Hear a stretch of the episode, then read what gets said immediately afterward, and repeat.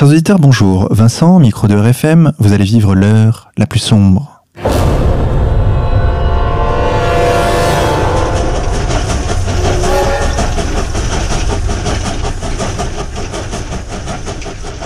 Chers auditeurs, pour cette 38e émission, je me trouve à Lyon en compagnie de deux camarades d'égalité et réconciliation.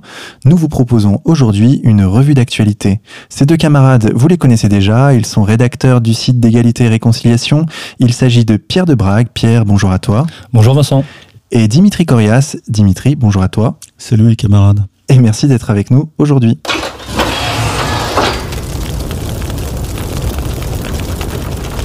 Première actualité, l'affaire Black M, ce rappeur invité à chanter lors de la commémoration de la bataille de Verdun et qui a finalement été déprogrammé face à la réaction hostile d'une partie de la société française. Pierre, peux-tu nous faire s'il te plaît un topo de la situation? Oui, alors si vous le permettez, euh, mes chers amis, je vais faire un petit développement, je vais essayer d'aller à l'essentiel. On part sur 5 euh, minutes euh, minimum de, de récapitulatif de l'affaire Black M. La fameuse affaire Black M. J'ai envie de dire la, la fumeuse affaire Black M. Euh, l'affaire Black M, à mon sens, c'est un exemple de, un parfait exemple d'ingénierie sur la, sur la société française.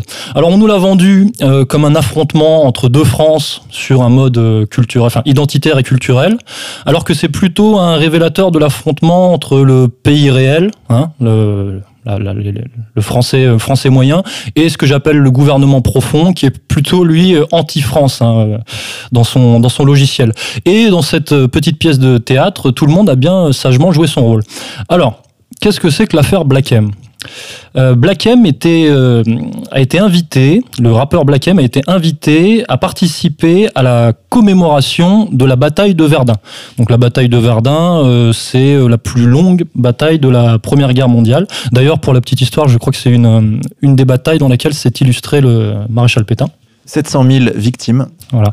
9 mois de, de bataille. Et donc cette commémoration organisé euh, par le maire de la ville de Verdun, donc Monsieur Samuel Hazard, donc qui est un juif euh, socialiste, hein, et en partenariat avec Monsieur Joseph Zimet, qui est euh, un fils de chanteur yiddish. Hein, qui s'appelle Léo Zimet, je ne sais plus son prénom, enfin bon, bref, Monsieur Zimet.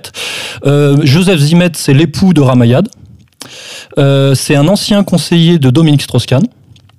C'est l'actuel conseiller de Jean-Marie Bockel. Alors Jean-Marie Bockel, c'est un socialiste qui a rejoint Sarkozy euh, à l'époque, en 2007, à l'époque de l'ouverture, euh, l'ouverture à gauche. Et des traîtres. Voilà. Et euh, ici, il participe à la commémoration en tant que directeur de la mission du centenaire. Voilà.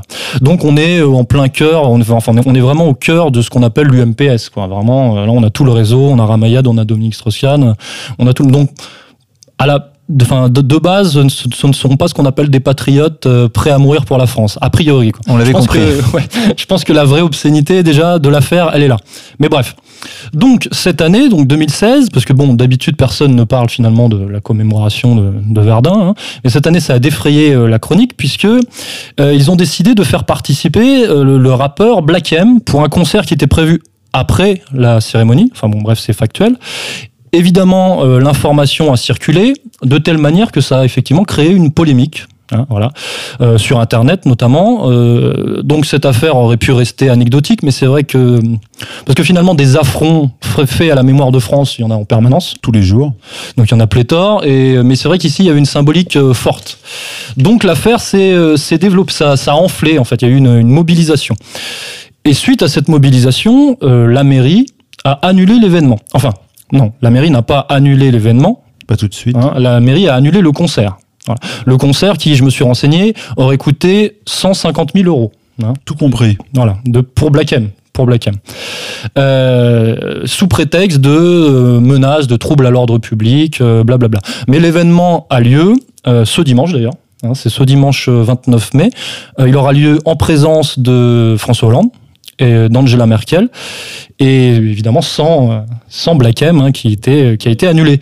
Euh, alors je précise que j'ai relu les déclarations. Le maire euh, donc Samuel Hazard a déclaré que ce n'était pas lui qui avait euh, choisi Black M, c'était l'État qui lui avait proposé. François Hollande même, il a été cité. Hein. Voilà, François Hollande directement qui lui aurait proposé la venue de Black M. Bon, bref, c'est pour la petite histoire.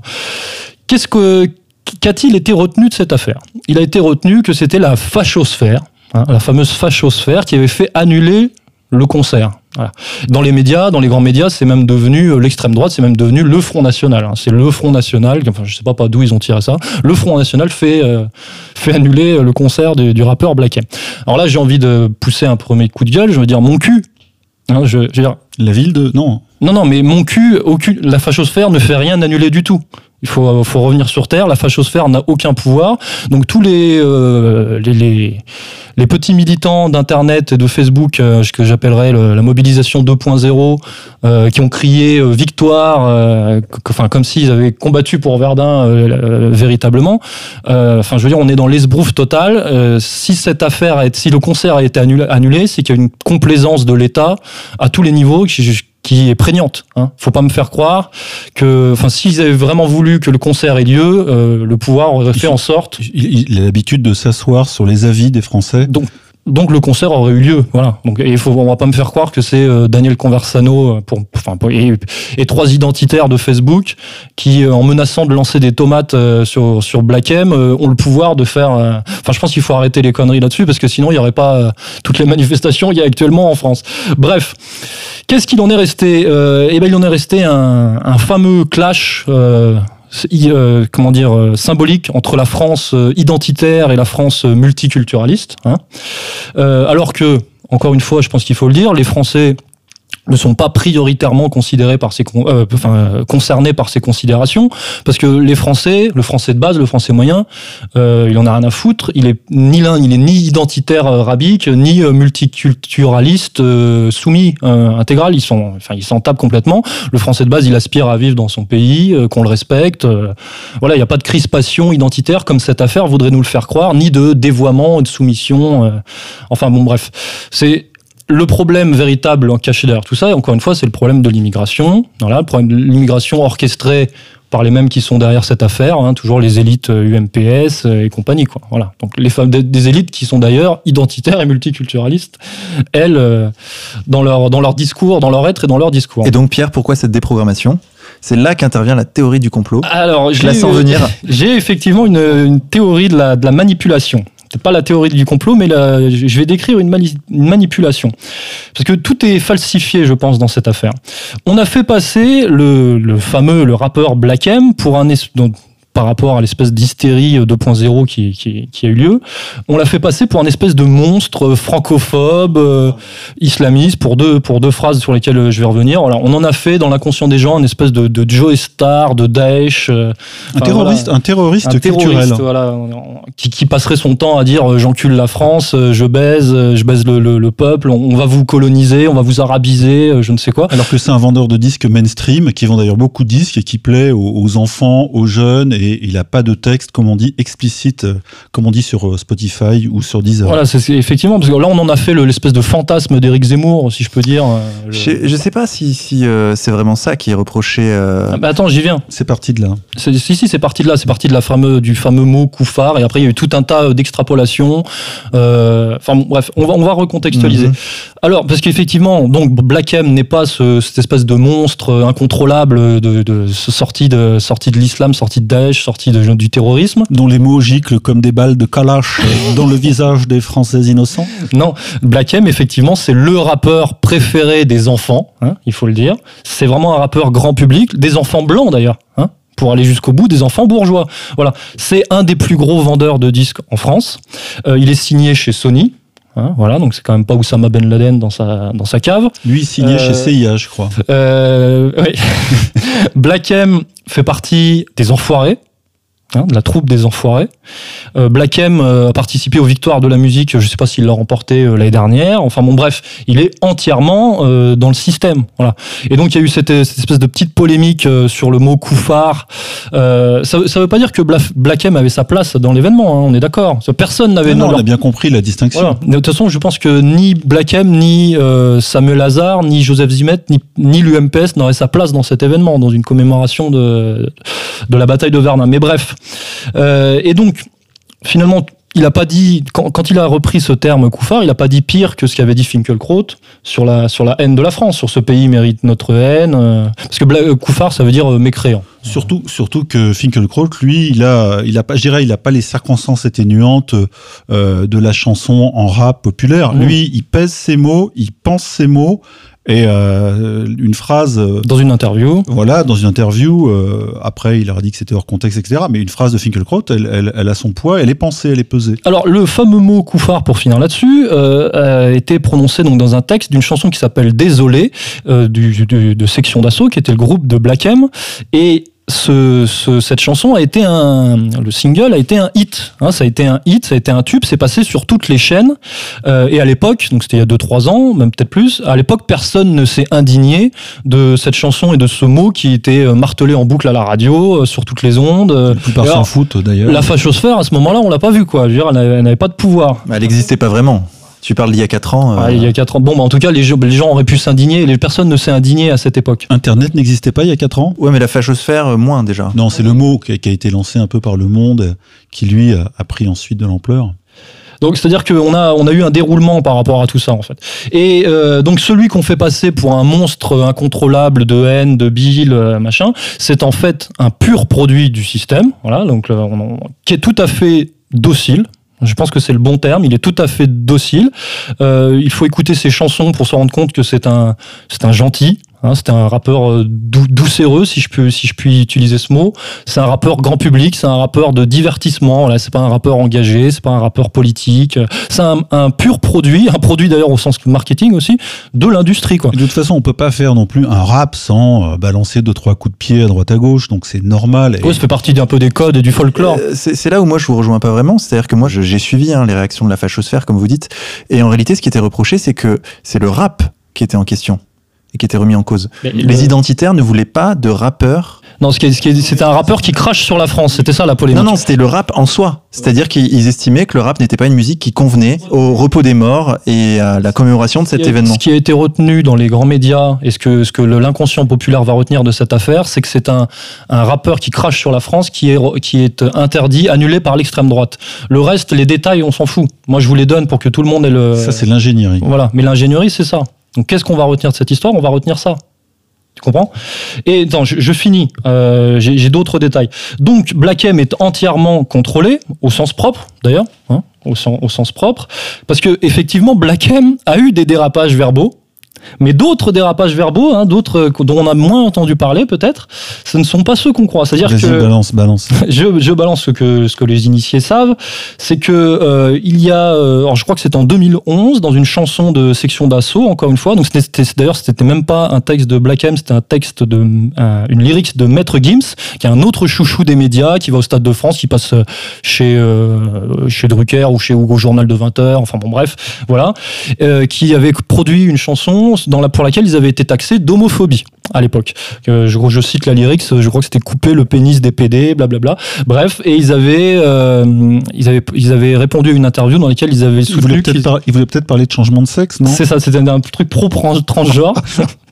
Et euh, dans une interview, ils avaient soutenu qu'ils étaient, euh, Section d'Assaut avait soutenu qu'ils étaient 100% homophobes. Alors là, tout de suite, euh, les, les, les, le, comment dire, le lever de bouclier, le tollé, et euh, les fameuses terreurs, hein, la fameuse terreur Black M, qu'est-ce qu'elle a fait? Elle s'est couchée à cette époque. Taxée d'homophobie, elle s'est excusée hein, à plat ventre voilà, la section d'assaut et Black M se sont ont littéralement baissé leur froc devant le lobby LGBT hein, en 2011 euh, parce que pour pouvoir continuer leur, leur carrière évidemment. Le lobby LGBT, c'est ce qu'ils voulaient, c'est qu'on baisse notre froc devant eux. Bah oui, donc symboliquement euh, et euh, et bon pour c'est ce qu'on appelle le chantage. Enfin c'est connu, c'est le chantage à la casserole. Hein, C'est-à-dire que comme euh, Jamel Debbouze par exemple, c'est tu tu crées une casserole que une casserole, on, on, la sortira. Donc sinon, fais bien tout ce qu'on fait bien tout ce qu'on te dit de faire. Comme, comme, pour les hommes politiques voilà. ou comme pour euh, Philippe Val hein, à la tête de France Inter. Mais c'est un autre débat. Tout le monde a, non, tout le monde Pierre, a sa casserole. Pierre, personne ne remet en cause le fait que Black M était un rappeur euh, soumis euh, au système, puisque c'est un rappeur. Oui, mais il y a rappeur et rappeur. C'est pas quelqu'un qui, qui, a appelé ce qui à a créé la polémique dans le dans, dans l'imaginaire, c'est que c'est un rappeur qui crache sur la France, qui vient défier la France et que c'était un outrage à la, au souvenir de nos morts. Moi, je pense que ça avait un autre rappeur, il y aurait la même réaction populaire, hein, je pense. Évidemment que choisir un rappeur, c'est un affront, et c'est ça dont je parle, c'est l'ingénierie. Mais ils n'ont pas choisi n'importe quel rappeur, c'est ce que j'essaye de décrire. Ils ont, pris un Ils ont choisi un rappeur qui est entièrement sous contrôle. Voilà. Et je décris à quel point il est sous contrôle. Mais avec une faiblesse. D'ailleurs, je continue. Voilà. D'ailleurs, je continue. Donc, euh, un, un rappeur docile. Et pourquoi rappeur est- euh, pourquoi Black M est un rappeur docile?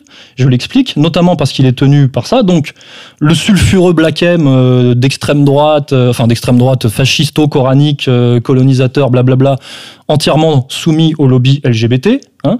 Et il a même euh, scellé son partenariat euh, avec ce que je vais, on va, on va appeler le, le pouvoir, en participant euh, en- à la bande originale du film Aladdin. Donc encore une fois, gros gros business, hein, le, le mainstream à tout va. Kev Adams. Qu'est-ce qu'il a fait? Un featuring avec le comique Kev Adams, hein, donc qui pour le qui était l'acteur, donc c'est un juif qui, a- qui joue un arabe. Ah bon? Que je, je pensais que Kev Adams était catholique. Non, Ah, Kev. Adams, c'est ça, c'est le, le qui qui- il interprète le, le héros arabe alors que c'est un c'est un français juif. Bon bref. Euh, et encore une fois, c'est c'était très courant dans le cinéma français avant euh, l'arrivée des Roche Dizem, Sami Bouagila, etc. Tous les, euh, les Arabes du cinéma français étaient incarnés par des euh, acteurs juifs. Bah oui. donc bon, Petite voilà. d'histoire. Donc encore une fois, donc Kev Adams c'est le chouchou des enfants, hein, on est vraiment dans le, dans, dans- à ce niveau-là. Mais il y a eu encore un autre événement. Que Je déroule la chronologie, euh, c'est qu'il y a eu un autre, dérapage verbal après cette affaire euh, qui a fini de, si vous voulez, de matérialiser l'espèce d'épée de Damoclès qui fait que Black M était parfait pour cette histoire. C'est- C'est-à-dire que l'épée de Damoclès au-dessus de la petite tête de Black M, c'est-à-dire que pour être sûr qu'il allait tout faire comme on lui dit, il y a eu la fameuse affaire du Youpin. Hein, la fameuse affaire du Youpin. Alors qu'est-ce que c'est que l'affaire du Youpin? C'est Black M qui a repris euh, une chanson de Doc Gineco. Hein, donc encore, encore là, on peut parler de- des réseaux avec Sarkozy. Enfin bon, bref, voilà, il y a tout un tas d'analogies à faire. Dans laquelle euh, Black M a utilisé le mot Youpin. Mais il n'a pas utilisé euh, sale Youpin. euh, voilà, c'est encore une fois, c'était une chanson pour Bobo. Hein, voilà, sur le 18e, dans sa rue, euh, il décrivait les communautés dans sa rue, tout simplement. La chanson est absolument euh, totalement neutre. Et mainstream. il y a à voilà. peine trois mots d'argot. Ch- chanson pour bourgeois, voilà. Donc, encore une fois, le même processus, polémique, chantage, excuse. Voilà, parce qu'il voulait pas se faire traiter d'antisémite et voir sa carrière euh, se briser, le pauvre Black M, le petit Black M. Donc, euh, tout ça, ce sont des prétextes. Il est très maladroit, en fait, ce, ce, ce-. Mais il n'a pas vu venir le, le coup, parce que c'est quand même un sacré coup. Il n'a pas compris comment fonctionnait le système. Maintenant, Eh ouais, il- maintenant je pense qu'il comprend. Donc tout ça, ce sont des prétextes pour le contrôler. Donc là, il est parfaitement contrôlé. Et résultat des courses, entièrement. Donc Black M est entièrement malléable. Euh, D'ailleurs, bon. Allez, je vais me lâcher, je vais aller jusqu'au bout. Pour ceux qui aiment les, les chiffres, ceux qui aiment les, les- les complots, justement, j'ai remarqué que la chanson euh, avec Kev Adams, Prince Aladdin, était sortie 666 secondes. non. non, elle était sortie euh, le 11 septembre 2015 et que la chanson Dans ma rue, celle où il utilise le mot Youpin, était sortie le 13 novembre 2015, le jour des attentats. Donc euh, il y a un agenda des maisons de disques qui est assez euh, ironique. Bref, Pierre, ce, ce rappeur, Conclusion. ce rappeur est un rappeur sous contrôle. Moi, je pense qu'ils le sont tous plus ou moins. Toi, tu dis que lui, il l'est particulièrement. Bien sûr. La suite du raisonnement Et j'ai conclusion. euh, Il y en a qui ont plus de mal quand même à passer dans les médias. Ce mec est un, est un sacrifié. Voilà. Euh, les, mais pas, au- je, je- c'est pas, ce ne sont pas des excuses que je lui donne. J'explique l'affaire. Euh, les nations hein, qui se sont mobilisés, d'ailleurs qu'on peut comprendre, qu'on on peut tout à fait comprendre, mais comment dire, un peu euh, bas du front, euh, sont tombés dans le panneau de, cette affaire. C'est euh, le piège numéro 2. voilà, c'était un peu piégeux. Parce que finalement, d'ailleurs, je vais aller au bout de ma conclusion, ce qui était prévu, c'était pas que, que le concert ait lieu. Ce qui était prévu, c'était pas que le concert ait lieu. Ce qui était prévu, c'était que le concert soit annulé. Voilà, c'est ça le- la, la vraie manipulation. Et tout le monde a joué son rôle là-dedans. Et résultat, pourquoi? Parce que symboliquement, qu'est-ce qu'il en reste Résultat, la France est, raciste. hein. les Français sont des racistes pour les banlieues. On va dire pour les, voilà, pour pour le, pour les banlieusards, la France est coupée en deux. La France est fasciste et raciste. Elle fait, euh, interdire un rappeur, un gentil rappeur. Et pour les autres, euh, bah, les banlieues, les rappeurs, les musulmans sont des anti-français. D'ailleurs, d'où l'utilisation du terme koufar, parce que c'est un terme à consonance euh, arabo-islamique, blablabla, euh, qui, crée tout un tas de choses. Alors que Black M, c'est pas un, c'est pas un mec en djellaba euh, qui vient coloniser le truc. Je, je vois Pierre Je vois, pardon Pierre, je vois euh, euh, Vincent qui fait des grimaces, mais en fait c'est exactement ce que faisait Mitterrand euh, il y a 30 ans, quand il jetait au milieu de la droite et de la gauche des gros pétards, et pour casser, pour casser l'opposition, que ce soit en interne ou en externe, et c'était le roi, comme on dit, des, séparateurs en quelque sorte. Ce sont des gens qui arrivent à, à, briser leurs oppositions ou à les affaiblir, et Hollande fait exactement pareil. Et là c'est la même chose avec Hollande, donc il y a une stratégie, une opération de désagrégation de la communauté française, voilà, celle pour laquelle on se bat à égalité et réconciliation, et de monter des tensions. Moi, c'est pas, moi, c'est pas du tout la stratégie de Hollande qui m'étonne, hein, ça, ça, au contraire. Moi, c'est la fracture qu'il a indiquée entre banlieue et le reste de la France. Je pense pas que ce soit celle-ci la fracture pertinente. Ah non, mais Parce qu'en l'occurrence, là, le cœur de cible du Parti Socialiste, c'est certes une, récupérer une partie de l'électorat issu de l'immigration, c'est une vérité, mais, surtout les bobos. mais aujourd'hui, aujourd'hui, le PS, pour remonter et passer le premier tour en 2017, compte sur le vote des banlieues. Donc, euh, il faut qu'ils apparaissent comme les amis euh, justement de, euh, de, la, victime Black M, ou en tout cas sa communauté, et que tout ça corresponde. Et, le coup, je trouve, est très bien vu de la part de Hollande. Créer de toutes pièces, de créer de toutes pièces cette espèce de, fantasmagorie identitaire rabique d'un côté contre gentil multiculturaliste de l'autre. depuis 2013, et montée des tensions, montée des radicalisations, et, les, les, les, trois grandes manifestations contre le mariage homosexuel, le, la la, principale préoccupation de François Hollande, avant le chômage et tout le reste, c'est de récupérer le vote des banlieues qu'il a élu. Faut pas oublier, hein. c'est en gros, euh, sans ça, il passe pas. Donc lui, il veut récupérer euh, ce vote, euh, surtout des jeunes, parce que là, il y, a, pas mal de jeunes qui arrivent encore sur le, marché électoral, et toute la stratégie consiste à essayer de récupérer tout ça. Et là, le coup de on est du côté des antiracistes, c'est une espèce d'opération SOS Racisme 2.0 ou 3.0. Oui. Voilà. Et puis faire monter justement, bah, il a tout intérêt à faire monter une, une forme d'extrême droite. Bah bien entendu. La seule façon pour Hollande d'être réélu, c'est de se retrouver face à Marine Le Pen au deuxième tour de l'élection présidentielle. De ce point de vue-là, l'opération est parfaite. Elle rentre dans ce, dans ce cadre-là, bien sûr. Et, d'ailleurs, euh, il a tout intérêt euh, à... D'ailleurs, on, se demande, moi je me suis posé la question, à quel point, en face, entre guillemets, par exemple au Front National, on a joué le jeu de, du scandale de Black M à Verdun. Parce que les, les, gens sont pas idiots, ils, certains au bureau politique du FN ont dû comprendre la manip et, et l'utiliser et jeter de l'huile sur le feu, etc. Marion Le Pen a envoyé des, tweets incendiaires, etc. Et eux, ils en profitent avec le PS. Et c'est pour ça que des gens à droite, ou de la droite dite classique, euh, crient au, complot euh, euh, PS-FN, parce que dans ce genre de coup, ce sont les deux gagnants. Mais encore une fois, Vincent, ce que, ce que j'essaye de démontrer, c'est ce que va ressentir le français de base qui, survole ses affaires euh, en permanence à la télé par les médias machin. Qu'est-ce qu'ils vont en retenir? Ils vont en retenir un méchant euh, rappeur francophobe annulé par l'extrême droite. C'est tout. C'est grossier mais c'est ça. C'est ce, ce qui va en rester quoi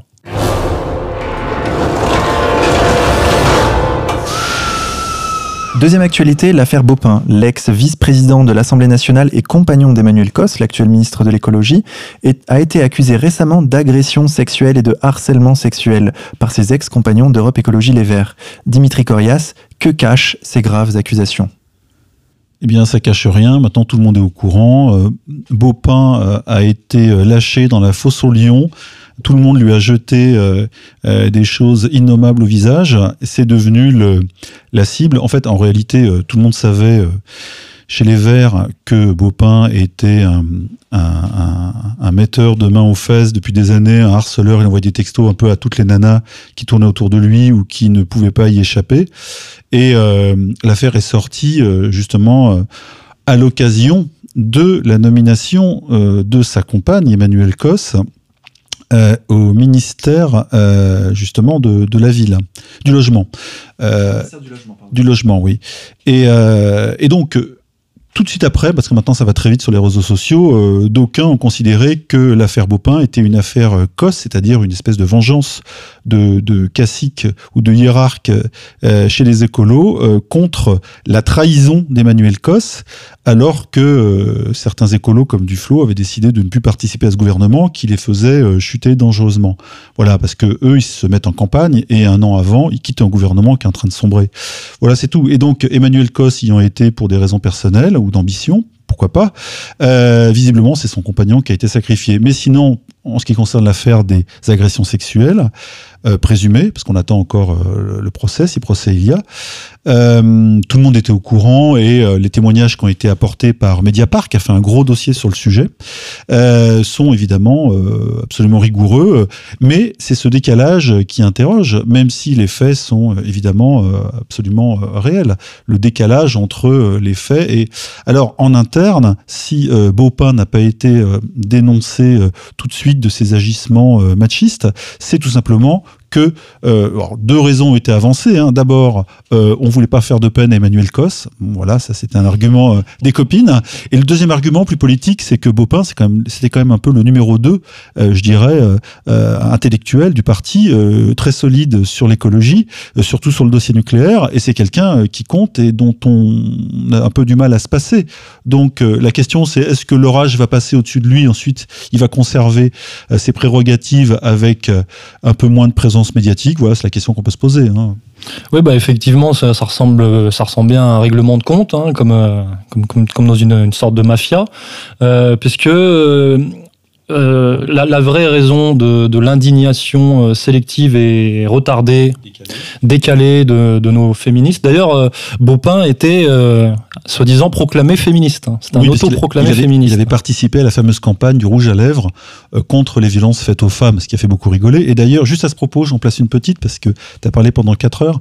le, le, en question a participé donc avec une, pas mal de personnalités, 20-30 personnalités, à ces fameuses photos euh, où on voyait des hommes qui mettaient du rouge à lèvres. Alors, je peux vous dire, parmi ces hommes, il y a effectivement d'autres qui n'ont pas été dénoncés, violeurs, harceleurs, etc. Et donc, la liste risque un jour de s'allonger. La fameuse liste des, des harceleurs féministes.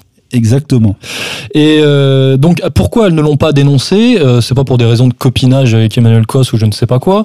C'est effectivement pour des histoires de d'intérêt et de réseau, parce qu'effectivement il fallait pas écorcher l'image déjà, fallait pas écorcher l'image du parti, hein, le beau parti Europe Écologie Les Verts. Qui était déjà en train de lui aussi de sombrer parce que euh, il a il a une image, c'est la foire d'empoigne permanente, le combat des chefs qui énerve les Français, les vrais écologistes. Et puis euh, parce que euh, finalement tout le monde, enfin tout le monde conserve sa petite sa petite place au chaud et les plus grandes gueules, les Caroline de Haas et les Clémentine Autain machin, elles ont tout intérêt à conserver leur petit leur petit rond de cuir comme on dit donc donc puis donc c'est vraiment la, la, synthèse de toute l'hypocrisie euh, féministe bourgeoise, hein, du, parce que comme dans l'affaire de Cologne, on est vraiment à l'épreuve du réel. Euh, le discours disparaît totalement. Euh, ah, parce que effectivement, tu l'as rappelé, elle le savait depuis des lustres. Ça fait péter toutes les coutures de l'hypocrisie. Voilà. Tout le monde le savait et elle le savait depuis, depuis belle lurette. Voilà. Alors ce qui est intéressant, c'est que donc on a huit témoignages qui accusent Baupin de harcèlement sexuel, quatre anonymes, quatre membres d'Écologie Les Verts, d'Europe Écologie Les Verts. Aucun, aucune, en l'occurrence, n'ont porté plainte. Pourquoi? Alors, je, moi, je ne me suis pas fait mettre de main aux fesses par Denis Baupin, donc je peux pas tellement répondre. Bon, mais euh, on ne sait pas encore. Euh, est-ce qu'elles ont la question. Est-ce qu'elles ont subi des pressions, c'est ça? Est-ce que c'est ça la question. Oui, mais alors là, impossible de répondre. En tout cas, il faudrait demander euh, à, Denis en personne, qui est un ami. Non, je plaisante. Non, mais le, euh, est-ce que déjà en interne, on a si besoin de Denis Baupin que euh, des pressions commencent à arriver vers les. Alors juste à ce propos, justement, bonne question, euh, Vincent, c'est lorsque il y a plusieurs années, même une dizaine d'années, une journaliste du Figaro avait été harcelée ou euh, prétendument violée, hein, je, mets des quatre guillemets à peu près, par euh, Dominique Strauss-Kahn. Par contre, à l'époque, euh, une affaire avait été étouffée au niveau du Figaro parce qu'elle voulait porter plainte et c'est le journal qui lui a demandé de pas le faire. Une journaliste politique, dont je ne citerai pas le nom. Donc, oui, par intérêt, pour des questions d'image et, des besoins politiques aussi. Euh, à l'époque, par exemple, le DSK ne pouvait pas être mis en danger. Peut-être qu'aujourd'hui, euh, même s'il n'est pas présidentiable, euh, ne doit pas être sacrifié peut-être par le, parti en question. J'ai juste pour information, j'ai cherché un petit peu sur Beaupin. Euh, donc déjà, c'est un, un bourgeois catholique, hein, voilà, euh, blanc, et il a tendance pro-palestinienne. Euh, ce qui explique peut-être une certaine. Ça y est, c'est le, le, Black M des écolos.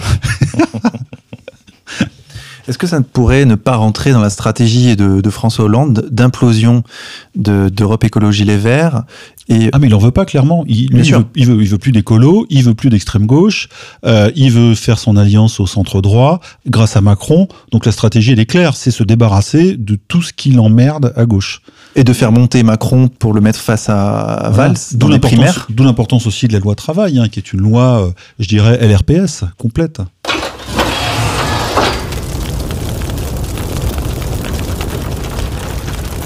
Troisième actualité pour parler de choses plus sérieuses.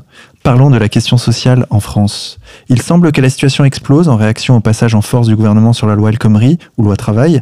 Grève à la SNCF, à la RATP, dans les centrales nucléaires, blocage des raffineries et des dépôts de carburant, grève des contrôleurs aériens. J'ajoute une chose sur la situation sociale hein, euh, que personne ne peut prévoir parce qu'il peut tout se passer. Donc on va pas faire de politique fiction. Euh, il y a une chose qui est intéressante, c'est que le, le coup d'accélérateur a été donné par la CGT qui euh, jusqu'à présent était très discrète.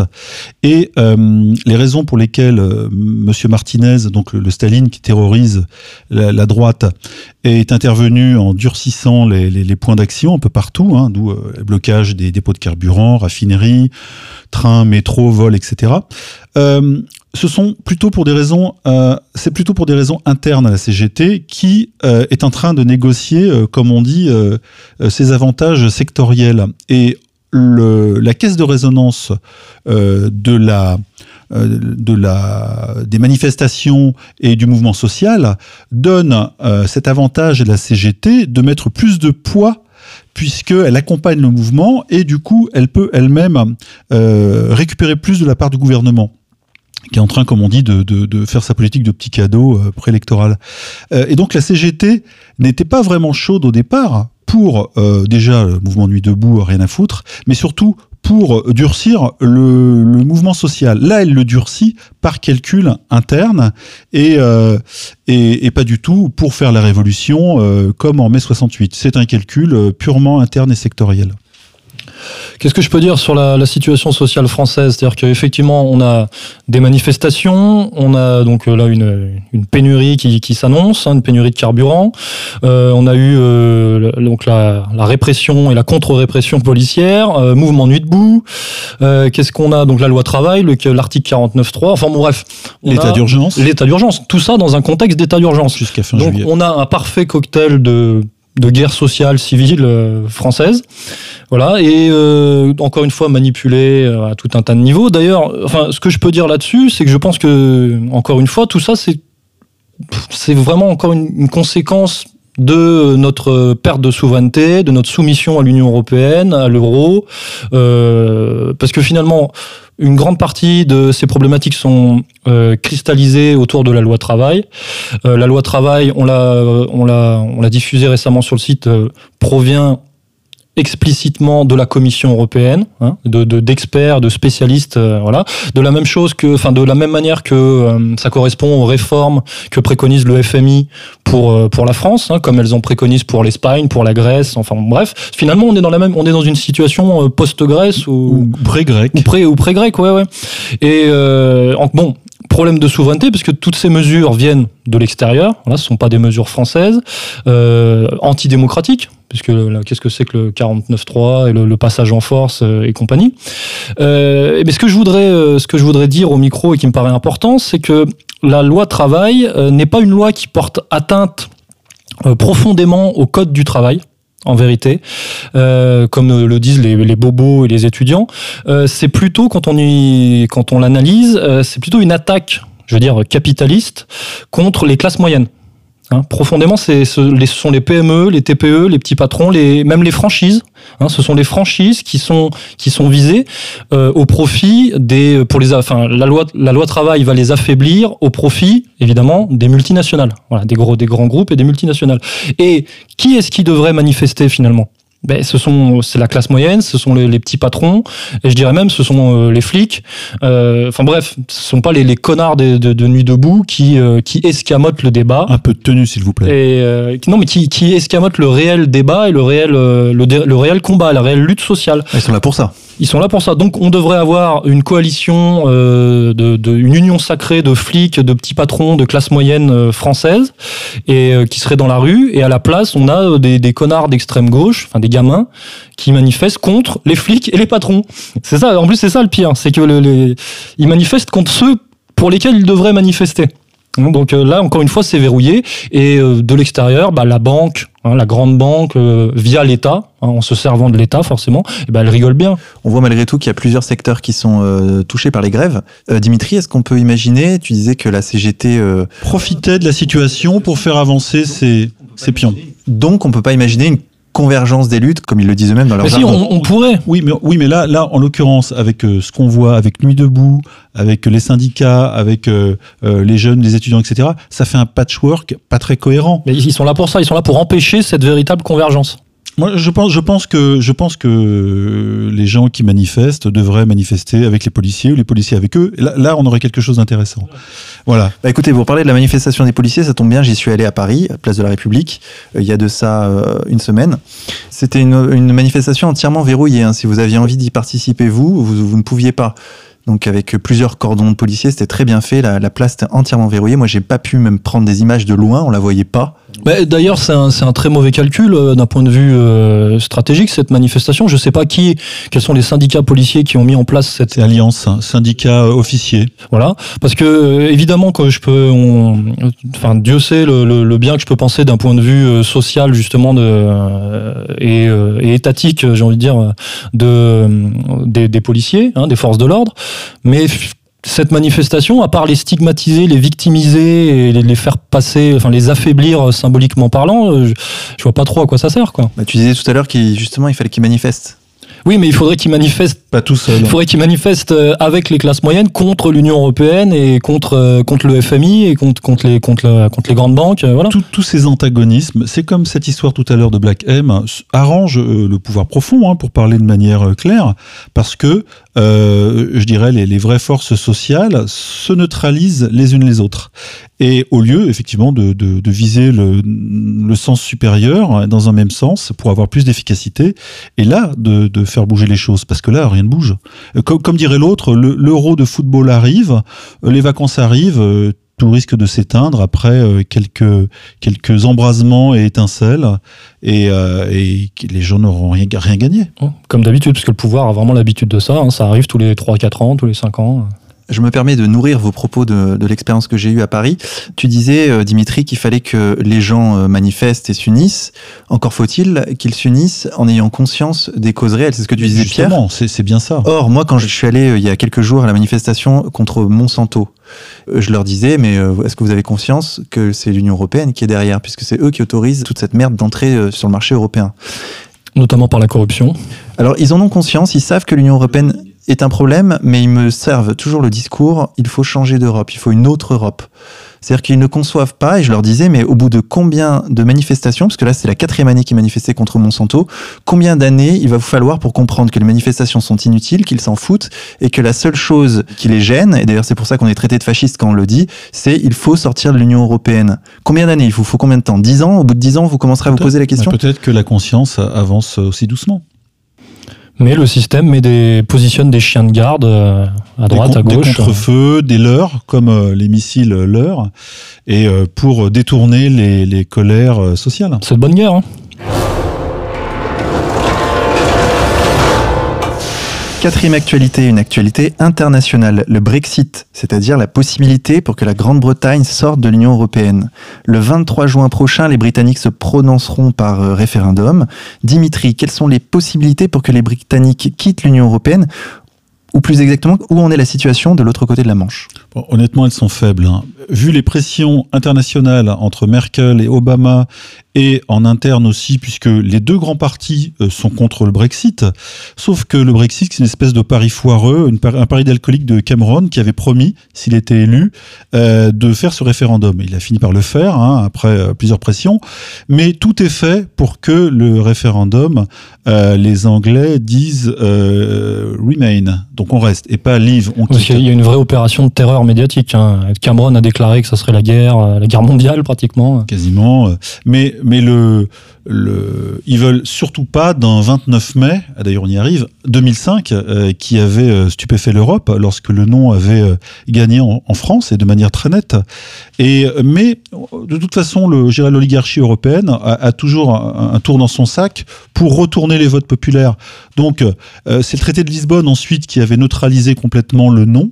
Euh, français, puis qui avait été suivi, je crois. Hein, c'est les Irlandais qui avaient mal voté. Ou bref, le, le, un vote populaire peut de toute façon euh, être euh, récupéré et retourné comme une crêpe. C'est pour ça que les sondages, même si le, le, les anti-Brexit sont à à peu près, je crois, 55-45 s'il y a un petit risque, je pense qu'il y, a un plan B qui est prêt pour euh, remettre tout ça. Euh, sur ouais, je suis d'accord. Je pense il y a un petit plan A, il y a un plan A, un petit plan A, il y a un plan B. Voilà, j'ai une théorie là-dessus.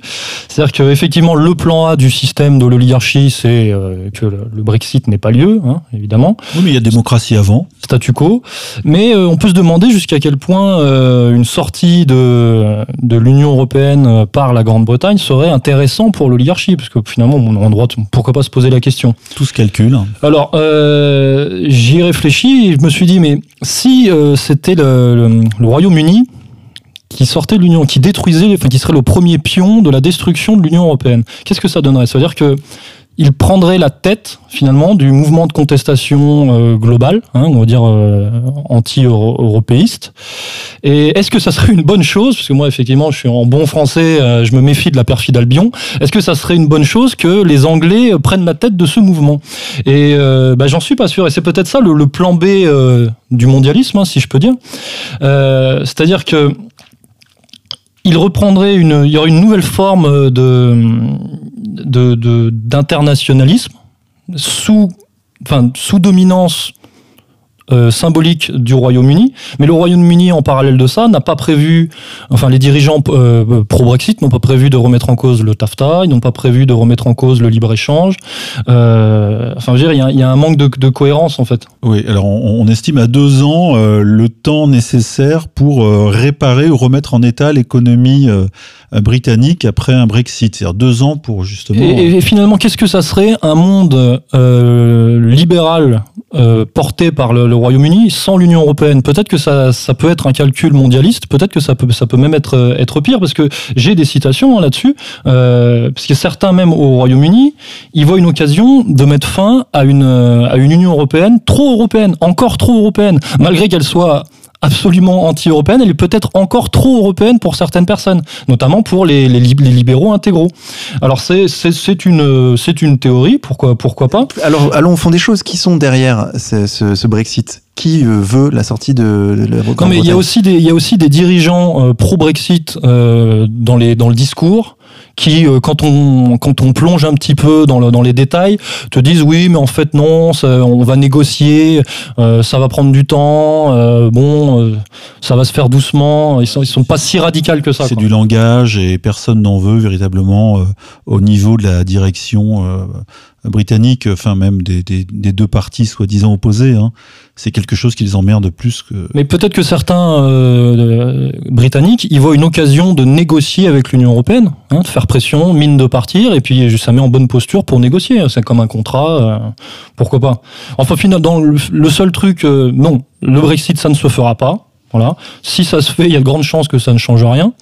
Euh, mais il faut voir les Anglais, ils sont pas mécontents de leur situation, ils ont un chômage assez faible. Ils, ils veulent eux renégocier en réalité l'immigration qui les emmerde un peu, mais bon. Bah, les, les, flots migratoires sont quand même bien bloqués à, justement, justement, Voilà. Et oui, et donc donc euh, pour l'instant l'Europe les arrange plutôt. Hein.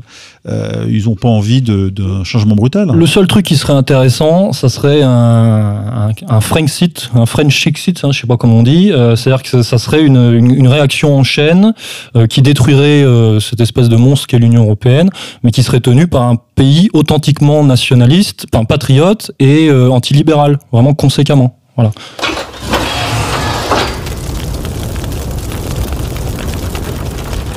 Cinquième actualité, Dilma Rousseff, la présidente du Brésil, qui avait succédé à Lula il y a de cela six ans, a été subtilement écartée du pouvoir en raison, dit l'opposition, de tricherie sur les comptes de la nation. Le Parti des travailleurs au pouvoir aurait maquillé la situation financière du pays pour être réélu en 2014. La présidente parle, quant à elle, de coup d'État constitutionnel. Dimitri, qui croire? Euh, Tout le monde est personne. La, situation au Brésil, je suis pas un spécialiste du Brésil. Hein. Moi, je connais bien l'équipe de foot du Brésil. Mais au-delà, non, en fait, le, Dilma Youssef a été euh, déstabilisée par un vote au Parlement euh, suite à des révélations de corruption dans ses rangs et par elle-même. Elle est écartée du pouvoir pendant six mois, le temps qu'elle soit jugée. C'est provisoire, bien sûr. Et d'ailleurs, on parle même d'un retour, puisque ce qui est arrivé en face ne vaut pas mieux et, même pire. non, non, voilà, donc c'est un règlement de compte interne dans les directions des, des, deux grands partis brésiliens. Et le remplaçant de de, Dilma n'a pas euh, fait mieux, puisqu'il est déjà sur la sellette suite à des écoutes qui ont révélé euh, justement euh, tout un, toute l'organisation, je dirais, de la, de la chute de, de Dilma. C'est un peu compliqué parce que ça, ça part, ça part d'une filiale de Petrobras, hein, qui est la grande entreprise pétrolière nationale, celle qui fait beaucoup d'argent, qui, qui tient un peu l'économie nationale et qui est un pôle de puissance tel qu'un pouvoir ne peut pas euh, y échapper. Donc il y aurait eu euh, corruption entre euh, les dirigeants de l'opposition et cette multinationale. Cette, filiale de Petrobras. filiale Petrobras. Le gouvernement et donc Dilma Rousseff aurait voulu mettre le nez sur cette affaire et pousser la justice à. Oui, mais alors oui, mais la justice, disons qu'elle en a empêché puisque le, son, son opposant qui est maintenant au pouvoir a fait en sorte de nommer plusieurs personnes pour verrouiller les dossiers et la remontée des dossiers de corruption. C'est-à-dire que la corruption a servi à abattre euh, Rousseff, mais euh, pour lui, il a fallu l'arrêter. Donc il a nommé des hommes qui eux-mêmes, grâce aux écoutes, euh, ont été dénoncés comme corrupteurs, corrompus, etc. Donc c'est un bordel sans nom. Mais c'est sans fin de toute manière, parce qu'ils sont tous corrompus à un niveau ou à un autre. Voilà. Et, du coup, on donne pas cher de, du nouveau pouvoir brésilien. Et voilà pourquoi on parle d'un retour de, la, de la recalée qui, malgré des faits de corruption avérés, euh, serait moins corrompu euh, que ceux qui ont eu sa peau. Encore une fois, on est dans une sorte de, règlement de compte euh, style mafia, hein, comme, comme d'habitude, parce que pour un clan va en chasser un autre finalement. Hein, là, je crois vraiment qu'il faut élargir la vision et regarder ce qui se passe au niveau sud-américain. Et là, ça, tu vas le faire. Là, je peux, là, je peux en parler. Cette destitution de Dilma Rousseff s'inscrit totalement dans un calendrier qui est celui de la reprise en main de l'Amérique du Sud par les États-Unis, par le gouvernement d'Obama et euh, ça a été fait progressivement parce que ce coup d'État constitutionnel n'est pas le, premier qu'on voit. Déjà, euh, Fernando Lugo, qui était l'ex-président du Paraguay, s'était fait sortir du pouvoir par un coup d'État constitutionnel. Ils ont utilisé une subtilité dans la constitution du Paraguay et ils l'ont sorti du pouvoir. Fernando Lugo, qui était un, homme d'église, président de son pays, était très proche d'Hugo Chavez et lié à l'alliance euh, de l'ALBA avec Morales et Correa. Morales, quant à lui, en 2009, a connu des troubles au nord du pays et c'est ce qui avait fait déclarer à Hugo Chavez dans sa déclaration qui est très connue. Aller au diable Yankee de merde, c'était pour soutenir Morales qui avait viré l'ambassadeur américain euh, parce qu'il le considérait comme étant un comploteur dans, son pays. Ce sont des, coups d'État juridiques euh, constitutionnels. C'est les, Brésiliens d'ailleurs l'ont vu comme ça, hein, puisqu'ils parlent de coups d'État, ils s'en cachent pas. Et mais mais du coup, le problème c'est que quand on utilise ça, ça peut se retourner contre soi. Donc c'est l'effet boomerang pour comment il s'appelle Demer. Temer le vice-président Temer, d'origine libanaise. On a également Kirchner qui est sorti du pouvoir dernièrement, qui a perdu les. elle, par contre, c'est vrai que c'est démocratique. C'est-à-dire ce sont les puissances médiatiques qui l'ont sorti du pouvoir. Mais c'est toujours, si vous voulez, euh, l'utilisation de, différents biais qui arrivent à ce résultat, la reprise en main. Différentes forces différentes forces qui arrivent à, ce résultat. Et l'Amérique du Sud, euh, je le rappelle, malgré tout, première euh, réserve de pétrole au monde, première réserve d'eau douce au monde, plus grand taux de biodiversité euh, par rapport aux terres émergées. Euh, c'était stratégique, hautement stratégique que les États-Unis gardent la main sur ce continent et c'était miraculeux que l'Amérique du Sud ait pu s'en sortir 15 ans, parce que finalement ça a duré 15 ans, c'est-à-dire le temps de Chavez au pouvoir. Chavez est mort, lui aussi il a été sorti du pouvoir très probablement par un, un coup d'État maquillé en maladie, en cancer. On sait que Salazar, je crois qu'il s'appelle, c'était son, garde du corps. C'était son garde du corps. C'était même plus que ça. Hein. C'était Chavez qui l'avait choisi, l'a trahi probablement, puisque maintenant il est témoin protégé par les États-Unis et bien sûr le Venezuela demande son extradition et il refuse. Il lui servait son café, il lui servait à manger, donc euh, c'est très probablement lui qui a. De la même manière qu'Arafat et ses proches. Donc euh, Pierre? Bah, je pourrais euh, un petit un petit évén- un petit élément un petit élément factuel. Euh, très récemment a été nommé un, un Israélien, un véritable Israélien. hein, c'est pas un Brésilien, c'est un- pas un Brésilien juif, c'est un Israélien, euh, gouverneur de la Banque centrale du Brésil. Oui, mais le Brésil est un pays bigarré, multiculturel. Il s'appelle Ilan Goldfein. Voilà. Ça veut dire or fin. Fine, c'est fin. Gold, je traduis pas.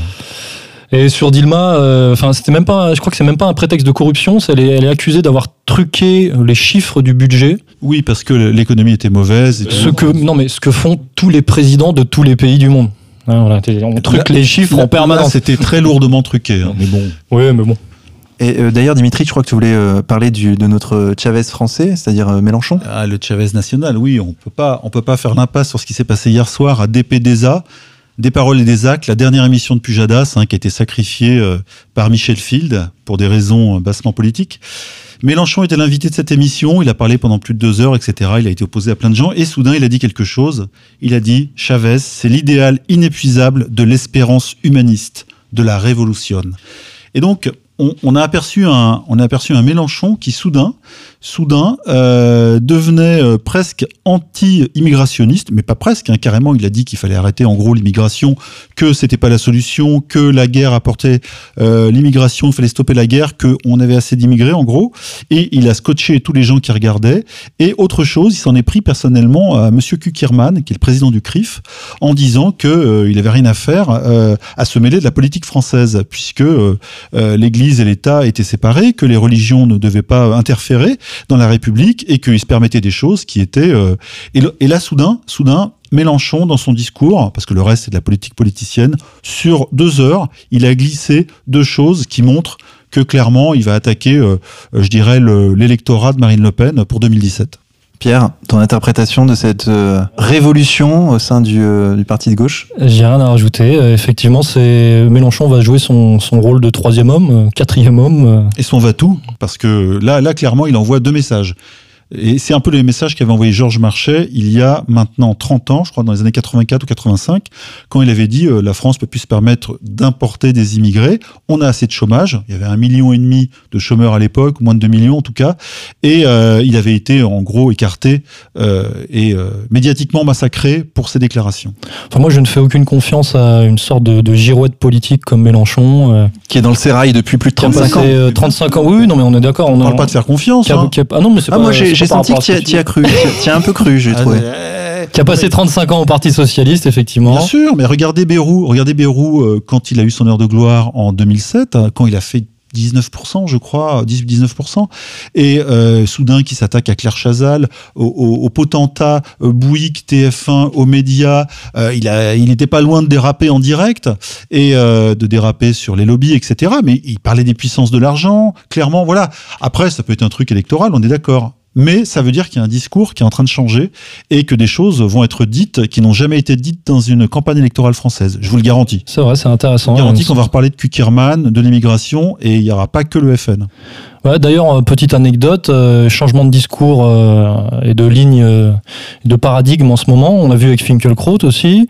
Et puis même, on le remarque euh, très récemment là dans les dans les médias. hein, on a vu Hardisson faire une sortie sur Trump. On a relayé des des chroniqueurs, des comiques de la radio là, donc Meurice, Barré, euh, qui d'autre, Fary, là, le comique qui est passé qui est passé chez chez Ruquier. Oui, tout à fait. Euh, on a vu le petit journal aller poser des questions sur Patrick Drahi euh, en Israël et compagnie. Des vraies questions journalistiques et méchantes. Euh, donc euh, effectivement, il se passe un truc, il lâche un petit peu la bride. euh, C'est obligé, c'est obligé, sinon ça à- casse. un an avant les élections, un petit peu. Pendant ce temps, enfin, c'est bien marrant de, de, de parler légèrement d'Israël en, en ce moment, al- alors qu'en parallèle, Israël se radicalise comme jamais. hein. on l'a vu notamment avec la, la nomination de, de Lieberman au ministère de la Défense. Voilà. Qui est carrément un fou. Mais en fait, c'est un fou en, en parole. Après, je pense pas qu'il va appuyer sur le bouton rouge.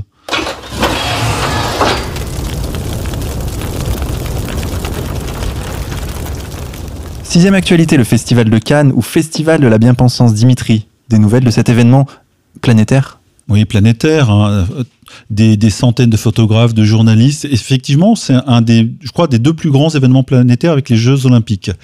C'est un peu les Jeux Olympiques de la bien-pensance. Ouais, la Coupe du Monde de foot doit être au-dessus de Cannes quand même. Oui, un petit peu. Non mais Cannes. Tu t'emballes.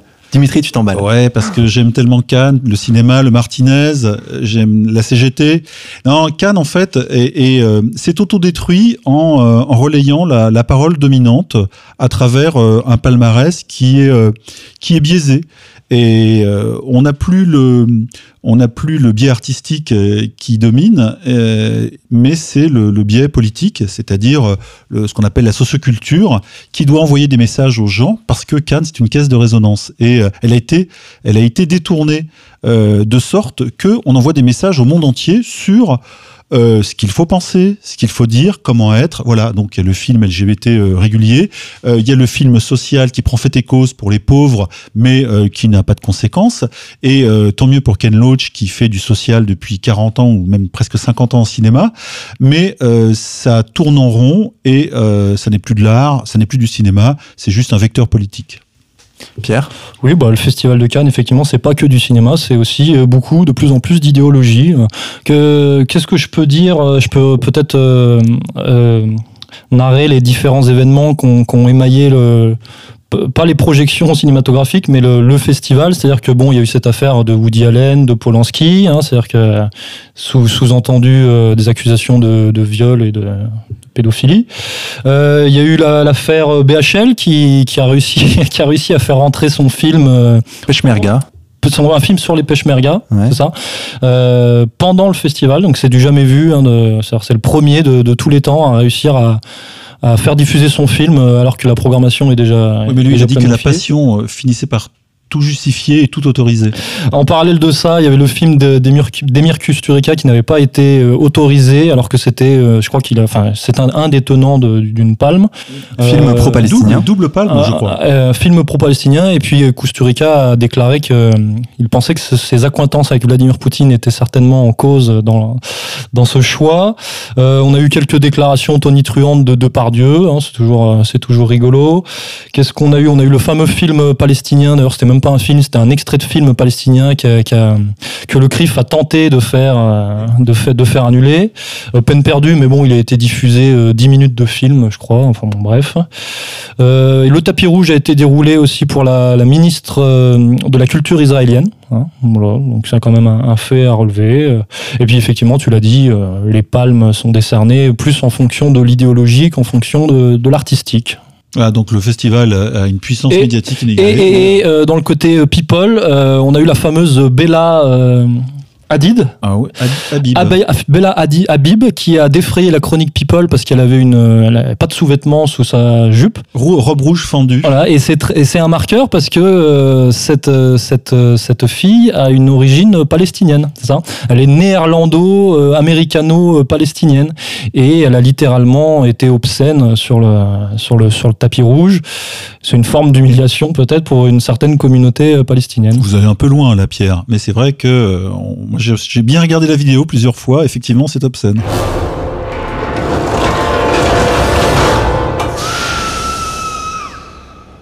Chers auditeurs, cette émission rocambolesque est terminée. Dimitri, merci beaucoup d'y avoir participé. Merci de nous avoir écoutés et attention au chaos social.